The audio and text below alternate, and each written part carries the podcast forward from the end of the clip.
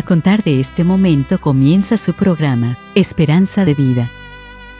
Un espacio de reflexión y la entrega de la palabra de Dios.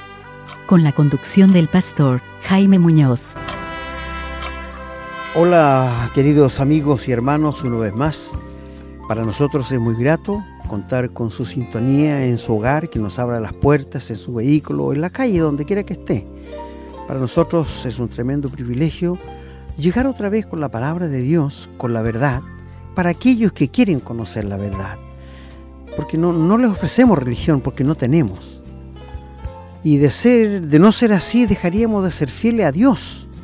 Porque nosotros tenemos que hablar lo que Dios habló, lo que el Señor Jesús dijo cuando anduvo en este mundo. Y eso es lo que nosotros queremos entregarles a ustedes. Quizás se sorprenderán, pero es la verdad. Para ustedes que no han leído la Biblia o que tienen Biblia y no la leen, le instamos a leerla. Y cualquier pregunta, cualquier cosa que no entiendan, estamos nosotros a cualquier pregunta para contestársela por el programa. Así que estamos bien contentos una vez más de encontrarnos con ustedes y como siempre me acompaña mi buen hermano Renato. Hermano Renato.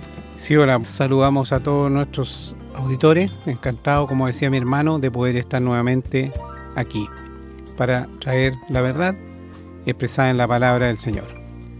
Les recordamos que somos de la Iglesia Bíblica Cristiana del Litoral. Estamos partiendo en una ubicación en, Pasaje Tocopilla, número 621, en Costa Azul. Y eh, tenemos eh, reuniones ahí los días jueves a las 20 eh, horas, reuniones de estudio y de oración y los invitamos también si quieren acompañarnos el día domingo en el culto a las 19 horas en el mismo lugar. Les, eh, también les comentamos que pueden escribirnos cuando gusten durante la semana, en cualquier momento, a la casilla de correo contacto arroba esperanzadevida.cl. estaríamos muy contentos de poder recibir sus comentarios, que nos digan qué les parece el programa y también si quieren que en alguno de los programas presentemos algún tema en particular. Eh, no solamente presentamos la escritura eh, a, partir de un texto bíblico, sino que también con respecto a la contingencia, a lo que ocurre en el mundo, a lo que está sucediendo en las noticias día a día, y todo con la mirada a qué dice la palabra del Señor. Así que estaríamos encantados si nos pudiesen escribir. Bueno, ustedes saben, el, pastor eh, Jaime Muñoz es la persona que expone el tema y hoy día nuevamente traemos un tema muy interesante, así que están cordialmente invitados a escucharnos. Bueno, queridos amigos, lo que le queremos hablar hoy día es lo siguiente. ¿Cuál es el plan de Dios para el hombre y la mujer cuando los creó en el jardín de Edén? Porque me imagino que Dios tenía un plan, un propósito. Entonces, de eso queremos hablar hoy día. ¿Cuál es el plan de Dios para el ser humano? Y para esto yo les voy a pedir que busquen la primera carta a Timoteo, el capítulo 4, y nuestro hermano nos leerá del versículo 1 al 5, que no son tantos versículos, pero tiene una gama grande que ustedes se van a sorprender todo lo que Dios dice allí para su ayuda, para su mejor vivir y para su mejor desenvolvimiento como ser humano. Yo sé, hay muchas cosas que, que le van a sorprender, pero mi propósito en este día, nuestro propósito con mi hermano de hablar, es sobre tanto abuso que hay de menores. Aún dentro de estos señores, los sacerdotes, tanta pedofilia que hay en el mundo. Entonces, de esto queremos hablarles hoy día. ¿Qué dice Dios tocante a eso? Entonces, mientras ustedes buscan en la palabra de Dios, ya, 1 Timoteo, capítulo 4, del versículo 1 al versículo 5 nos leerá nuestro hermano Renato. Bien, voy a dar lectura entonces a lo que dice la palabra del Señor en eh, Primera de Timoteo, capítulo 4, versículos del 1 al 5. Dice la palabra.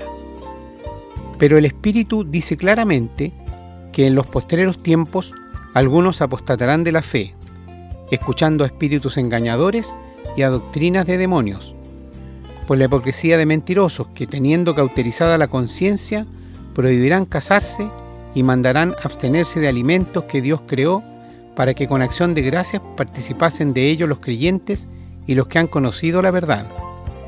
Porque todo lo que Dios creó es bueno, y nada es de desecharse si se toma con acción de gracias, porque por la palabra de Dios y por la oración es santificado. Muchas gracias, hermano Renato, que el Señor añada su más rica bendición a la lectura de su santa palabra.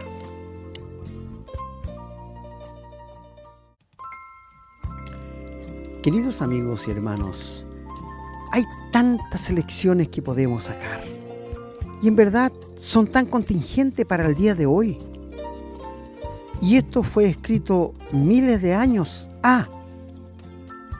Entonces, cuando uno, por ejemplo, si nosotros tuviéramos, encontráramos un libro del año 700 antes de Cristo, un libro que un hombre escribió, y lo empezáramos a leer, ese libro solamente serviría para ponerlo eh, en una biblioteca o en un museo.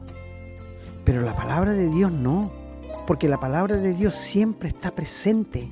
Y lo que Él dijo al comienzo, cuando dijo que el corazón del hombre era malo desde su juventud, hasta el día de hoy sigue y no va a cambiar. Porque el corazón del hombre es malo.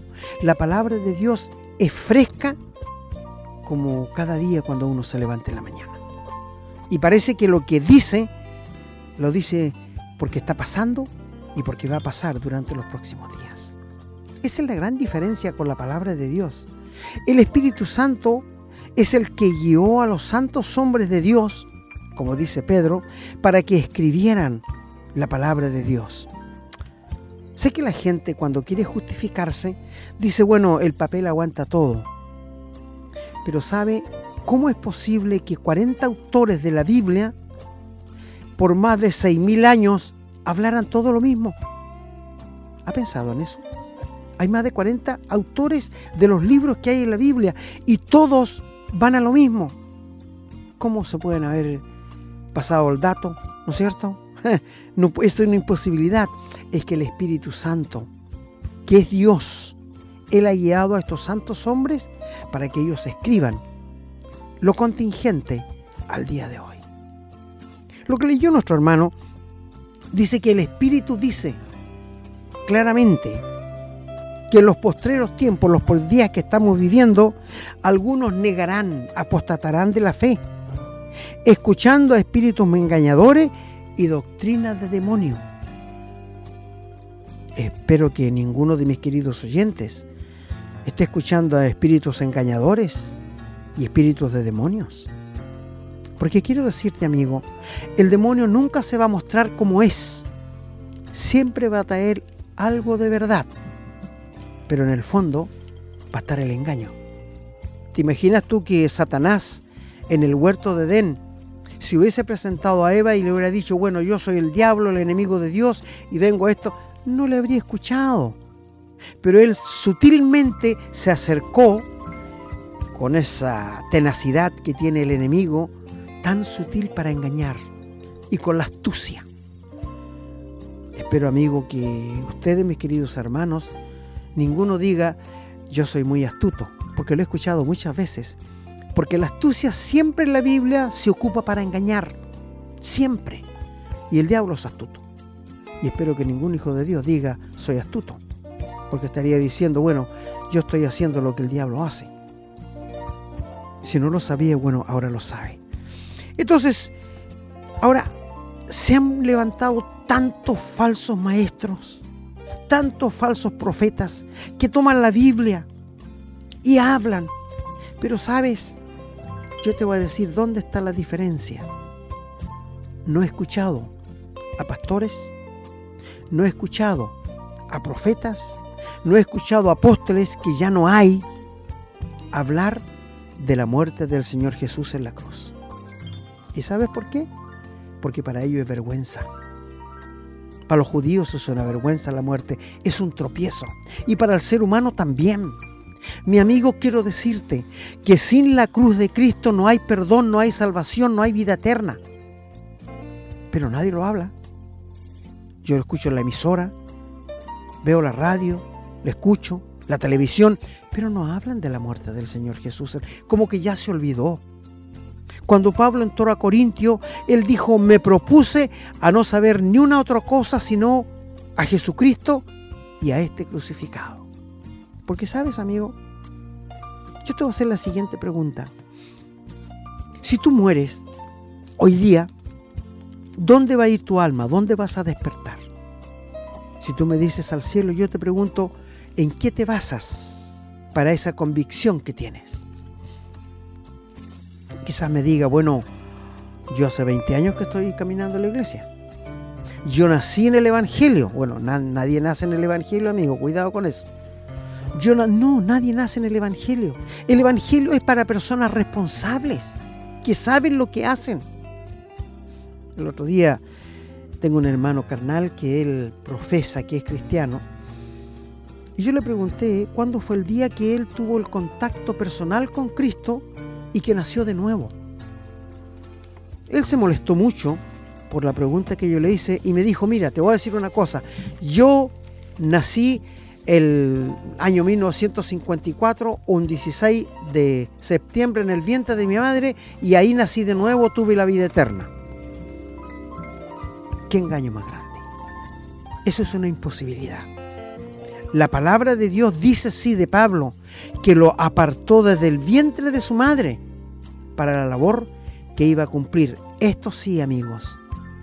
Quizás nosotros, que por gracia hemos aceptado a Dios, y si tú me preguntaras a mí si yo voy a ir al cielo cuando muero, yo te voy a decir por qué. Y si tú me preguntas en qué se basa, yo te diría en la muerte de Cristo en la cruz. Si Él no hubiese muerto en la cruz por mis pecados, yo no tendría la esperanza de ir al cielo. Es que de ahí parte todo, amigo. Si en algo el, creyente se puede gloriar, es en la cruz de Cristo. Pablo dice en Gálatas 2.20, con Cristo estoy juntamente crucificado y ya no vivo yo, más vive Cristo en mí. Y lo que ahora vivo en la carne, lo vivo en la fe del Hijo de Dios, el cual me amó y se entregó a sí mismo por mí. Esto es Evangelio. Esto es seguridad. Esto es tener la vida eterna. Por eso cuando yo le pregunto a alguien, ¿usted tiene la vida eterna? Bueno, yo soy bautizado, yo he andado el camino del Señor y me alejé, pero ahora estoy volviendo. Amigo, tú te das cuenta inmediatamente que la persona no sabe nada de lo que es tener la vida eterna. Por esto han salido muchos engañadores por el mundo. Yo les hablé a ustedes de que hay tantos engañadores que toman la palabra de Dios y hablan y han cambiado el Evangelio de Dios por los Evangelios de prosperidad. Oh amigos, Satanás está trabajando arduamente. Pero no es esto lo que quiero hablarle. ¿Sabes? Mira, se ha hablado mucho de los sacerdotes que han abusado de tantos niños. Pero esto no es nuevo, amigos. Esto siempre ha sido así. Solamente que no se sabía. Ahora, ¿por qué la Iglesia Católica prohíbe casarse a los sacerdotes y a las monjas. La Biblia dice que la doctrina de demonios lo va a hacer. No lo estoy diciendo yo, lo está diciendo la Biblia, la palabra de Dios. El plan de Dios para el hombre es el siguiente, amigos. El hombre para que sea completo, cabal, tiene que ser casado. Porque Él lo hizo con necesidades fisiológicas. El hombre necesita de una mujer para tener su acto íntimo, pero dentro del matrimonio, no fuera de él. Yo no, la Biblia no proclama el amor libre. No. Y tú ahora tú encuentras con alguien, sí, es mi conviviente. Estoy viviendo, es mi pareja, pero no es su señora. ¿Por qué? Hemos pasado por alto los mandamientos de Dios. Dios dijo al principio, varón y hembra los creó. Por esto dejará el hombre a su padre y a su madre y se unirá a su mujer y serán los dos una sola carne. Mi amigo, ¿por qué pasan estas cosas con los sacerdotes?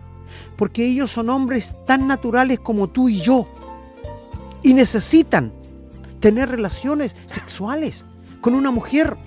Pero si la iglesia se los prohíbe, aquí dice Dios que es una doctrina de demonios. ¿Te fijas? Usted me va a decir, o sea que usted está diciendo que la Iglesia Católica es una doctrina de demonio. No lo estoy diciendo yo, amigo. Lo dijo la palabra de Dios. Prohibirán casarse y mandarán abstenerse de alimentos. Oye, en la Semana Santa, ¿no te prohíben la carne? ¿Sí? ¿Le has preguntado a un sacerdote dónde sale eso en la Biblia? No existe, no sale. No sale. Yo no estoy apuntando los dardos contra la iglesia.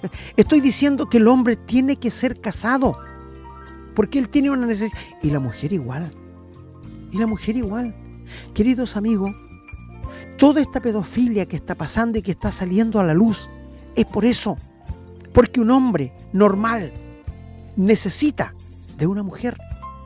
¿Por qué no se casan? Claro, la monjita dicen, yo me caso con Cristo. ¿Dónde sale eso en la Biblia? En ninguna parte. En, ninguna parte sale eso. En ninguna parte, amigos. Y, y los sacerdotes también se casan. Tampoco sale en la Biblia. El hombre para que sea normal en el plan de Dios es que esté casado, que tenga una familia y que tenga hijos.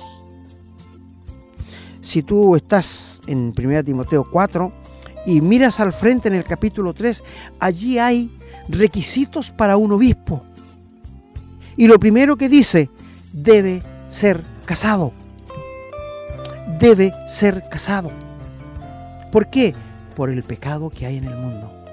Mira, cuando Pablo escribió a Timoteo en su segunda carta, le dice, Timoteo, cásate. Mejor es casarse que estarse quemando. Porque Dios nunca, eh, amigo, escúcheme bien, Dios nunca quiere que nosotros por causa de Él no nos casemos. Es cierto que Dios ha dotado a ciertos hombres de Dios y le ha dado el don de la continencia, pero esos son contados con los dedos de las manos. ¿Y qué quiero decir con eso? Es que Dios le ha dado no a todos los hombres, a estos hombres para usarlos para que no tengan señoras. Por ejemplo, tengo la pregunta, el apóstol Pablo, para mí personalmente, yo le doy mi parecer, ustedes pueden tomar lo que quieran, para mí el apóstol Pablo era viudo. Ese es mi parecer. Y usted me dirá, ¿y por qué piensa eso usted? Bueno, porque él habla muy bien en el capítulo 7 de 1 Corintios de lo que es el matrimonio, cómo se debe tratar a, la tratar a la esposa y cómo se debe tratar a los hijos. Si él no hubiese sido casado, no tendría esa visión tan grande. Amigo, si tú eres católico y tienes problemas con tu esposa, vas donde el sacerdote y le pides consejo cómo tratar a la señora. ¿Qué te puede decir el sacerdote si él no tiene idea qué es estar casado? ¿Has pensado en eso? No tiene idea. O si tienes problemas con tus hijos y vas donde el sacerdote a pedirle consejo para tratar a los hijos, ¿qué te puede dar él? Si él no tiene idea qué es criar un hijo, sacrificarse, madrugar con ellos al hospital, no tiene ni idea de estas cosas. Por eso la doctrina de demonio van a prohibir casarse. Y amigo, creo que estamos en los últimos tiempos. Ahora, no podemos prohibir a nadie que coman en el plan de Dios lo que Él ha creado. Dios prohibió una sola cosa y es no comer sangre. Tú ves que por ahí venden pretas, ¿no es cierto? A lo mejor a ti te gustan las pretas. bueno, Dios prohíbe comer la sangre. ¿Sabes por qué? Porque la vida del animal está en la sangre. Y Dios permite que te comas la carne del animal, pero no la vida del animal. Y esto lo dice desde el Génesis para adelante. Cuando Noé bajó del arca, ellos comían plantas antes, y bajó del arca y Dios le dijo, puedes comer cualquier clase de animal, pero tienes que vertir la sangre en tierra, porque no te comerás la vida juntamente con la carne. Es lo único que Dios nos ha prohibido en cuanto a alimentación. Pero, amigos, yo no sé, eh, a, la mayoría de las personas le dan cierta repulsión la sangre. Yo sé que para el sur, porque desgraciadamente yo soy de Angol, cuando mataban un cordero, los mapuches allá echaban la sangre en un lebrillo que ya tenían picado con ajito, con cebollita y todo lo demás, y dejaban que eso se coagule. Y después tenía el queso y lo partían como queso y se lo comían. Ellos no se estaban comiendo carne, estaban comiéndose la vida de aquel cordero que habían matado. ¿Te fijas Dios que es cuidadoso? Entonces cuando habla aquí, sé que hay muchas religiones que te prohíben el café, te prohíben el té, te prohíben esto, te prohíben las hierbas. ¿Dónde sale eso en la Biblia, amigo?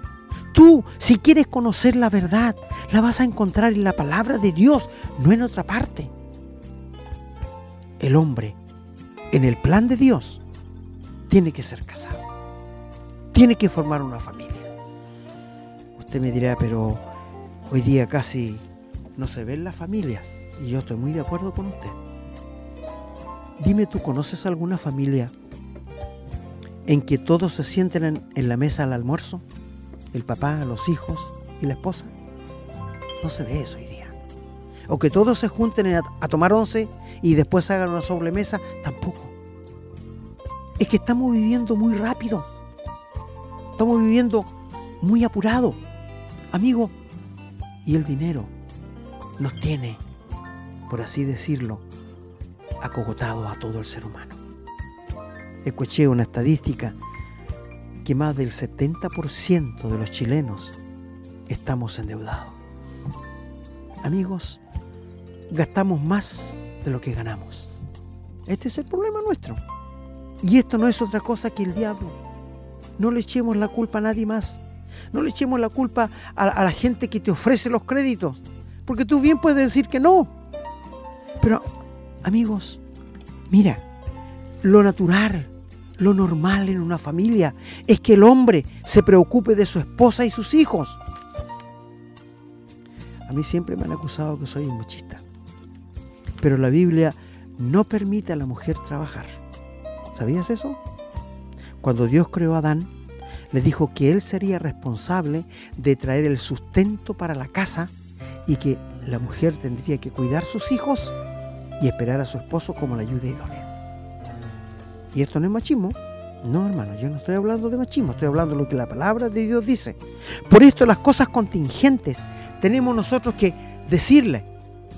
Ahora, el plan de Dios, amigos, en la familia, es que tú nunca engañes a tu esposa con otra mujer.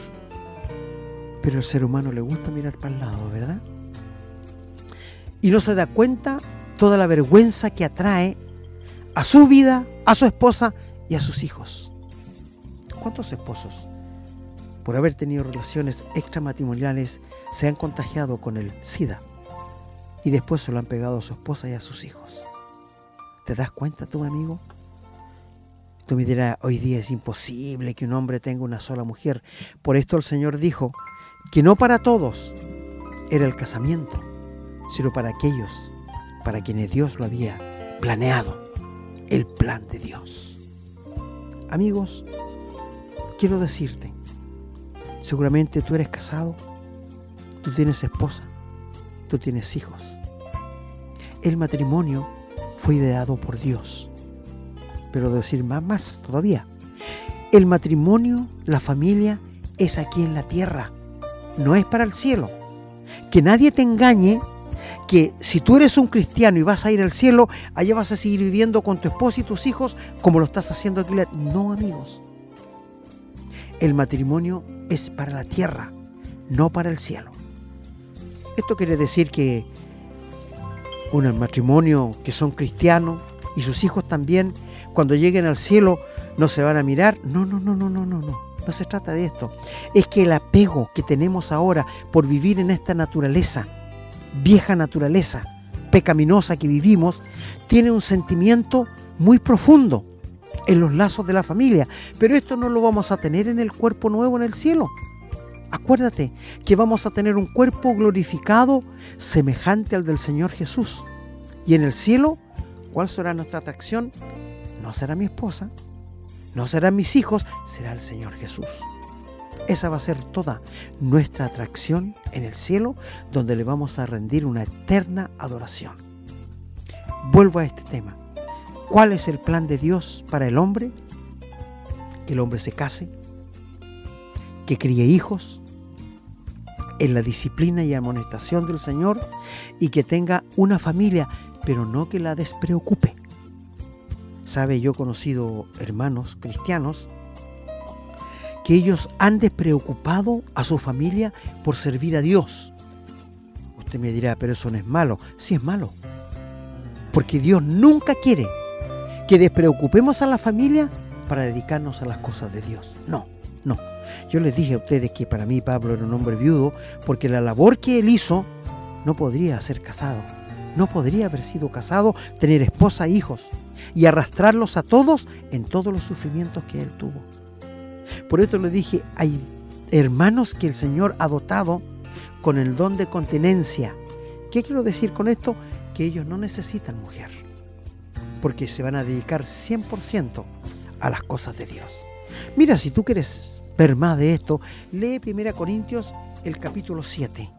Y allí es de encontrar todas las instrucciones de las doncellas, de los que se quieren quedar solteros, aunque te voy a decir, amigo, si no tienes el don, mejor cásate.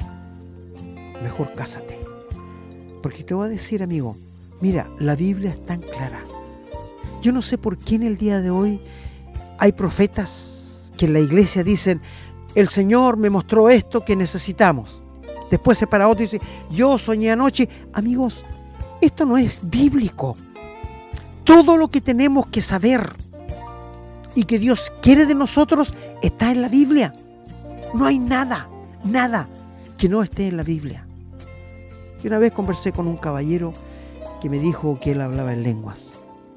Yo le dije, ¿me puede informar por qué necesitamos las lenguas hoy día? Porque la Biblia dice que las lenguas iban a cesar cuando viniera lo perfecto que es la palabra de Dios.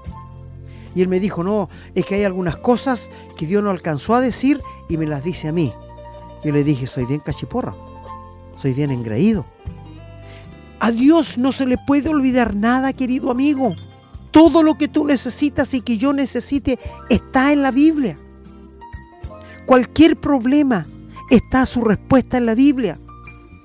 Un día un hermano me dijo, pero la Biblia no dice que no hay que ir al cine, no dice que hay que ir a la discoteca, no dice que no hay que... Sí, pero dice lo siguiente, no améis al mundo ni las cosas que están en el mundo. Si alguno ama al mundo, el amor del Padre no está en él. ¿Qué más claridad, amigo?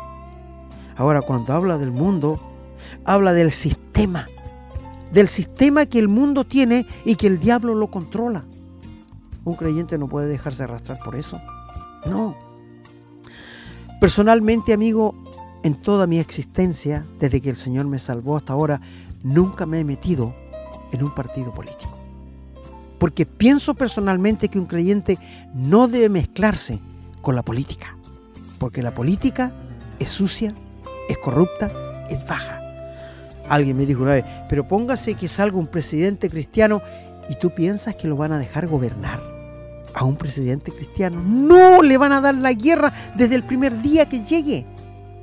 ¿Por qué? Porque el mal es tan grande, amigos. El diablo, quiero decirte que el diablo tiene poder. Si tú no lo has descubierto, querido hermano, el diablo tiene poder y tiene autoridad. Sería bueno que en un programa más adelante hablemos quién es el diablo, porque hay mucha ignorancia en cuanto a eso también. Pero volviéndonos aquí donde estamos, las, doctrinas de demonio, las religiones, que el diablo es el rey de la religión, son las que prohíben estas cosas. Pero Dios no las prohíbe. El plan de Dios creó un hombre, creó una mujer, de la costilla del hombre sacó a la mujer para que fuera una ayuda idónea. ¿Verdad? Sí, me gustaría hablar en un próximo capítulo sobre la mujer cristiana en la iglesia la mujer cristiana en el matrimonio. Porque tampoco hay tanta enseñanza de esto y yo no sé por qué los pastores no hablan de estas cosas. Oh, querido amigo, en segunda en Primera Tesalonicenses capítulo 4 dice allí que Dios no permite que ningún hermano engañe a otra con su esposa, porque Dios es vengador de todo esto.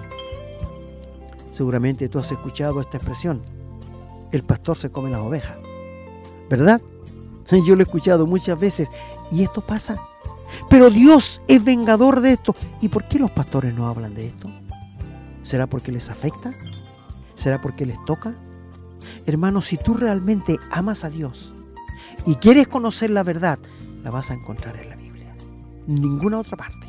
En la palabra de Dios. Y si Dios lo dice, respétalo y teme. Porque de no ser así, te vas a meter en muchos y graves problemas. Y Dios dice aquí que todo lo que Dios creó, todo, es bueno y nada es de desecharse si se toma con acción de gracia. El sexo es bueno. Dios lo creó para que lo gozáramos. Y, tiene cierto poder, ¿verdad? Porque vende mucho, pero siempre dentro de los límites del matrimonio. Mira, un policía anda en la calle y anda con su pistola. En cualquier momento puede sacar la pistola y empezar a disparar a la gente. No, tiene que ser dentro de los marcos que a él le han enseñado para usar la pistola.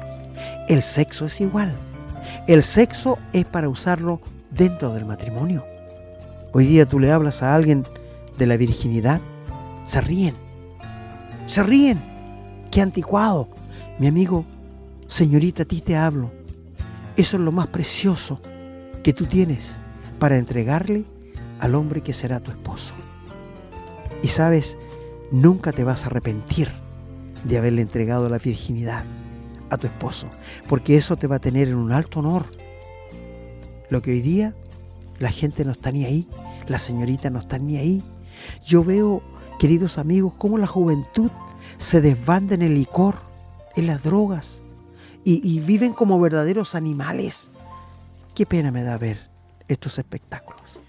Mis amigos, vuelvo a repetirte, el plan de Dios para el hombre es que se case, tenga una esposa, cría hijos. Pero algún día voy a hablarles del matrimonio.